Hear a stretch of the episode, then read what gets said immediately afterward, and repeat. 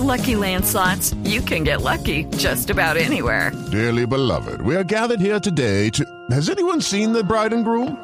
Sorry, sorry, we're here. We were getting lucky in the limo and we lost track of time. No, Lucky Land Casino, with cash prizes that add up quicker than a guest registry. In that case, I pronounce you lucky. Play for free at LuckyLandSlots.com. Daily bonuses are waiting. No purchase necessary. Void were prohibited by law. 18 plus. Terms and conditions apply. See website for details.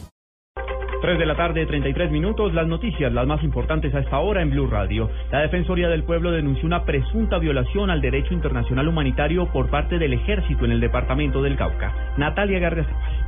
Mediante un comunicado, la Defensoría del Pueblo aseguró que los combates que se presentaron hace pocas horas en el departamento del Cauca entre el ejército y la guerrilla de las FARC se dieron cerca de una escuela rural donde asisten decenas de menores y que es utilizado como lugar de reunión para la comunidad indígena, por lo que advierte de posibles violaciones al derecho internacional humanitario. Además, de acuerdo a algunas versiones, un contingente militar habría utilizado la escuela como lugar de defensa y respuesta al ataque y señala la Defensoría que, de acuerdo a los protocolos de Ginebra, los bienes de carácter civil no pueden ser objeto de ataque ni represalias, por lo que la entidad solicitó investigar los hechos. La Defensoría reiteró el llamado para excluir a la población civil del conflicto armado colombiano.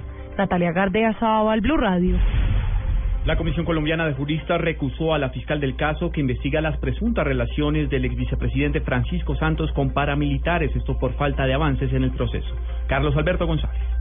Así es, pues el fantasma del bloque capital con el que atan al vicepresidente Francisco Santos de querer conformar con paramilitares en 1997 en Bogotá vuelve a surgir luego que la Comisión Colombiana de Juristas recusara a la fiscal del caso, a María Claudia Merchán, por no avanzar en estas investigaciones. El abogado Sebastián Escobar. Que, que la funcionaria lleva más de un año y medio sin tomar ningún tipo de decisión, a pesar de incluso de que la misma defensa del señor Francisco Santos ha solicitado la prescripción de, de la acción penal situación que a nosotros nos parece bastante sospechosa. Esta fiscal eh, María Claudia Merchan ha sido cuestionada por varias de sus investigaciones. Carlos Alberto González, Blue Radio. Más noticias a esta hora en Blue Radio. La Fiscalía General le solicitó al Juzgado Cuarto Especializado de Bogotá que emita la, la, máxima condena en contra de César Augusto Ruiz Gómez, alias Bigotes, por su participación en el atentado contra el exministro del Interior Fernando Londoño Hoyos, registrado el 15 de mayo de 2012.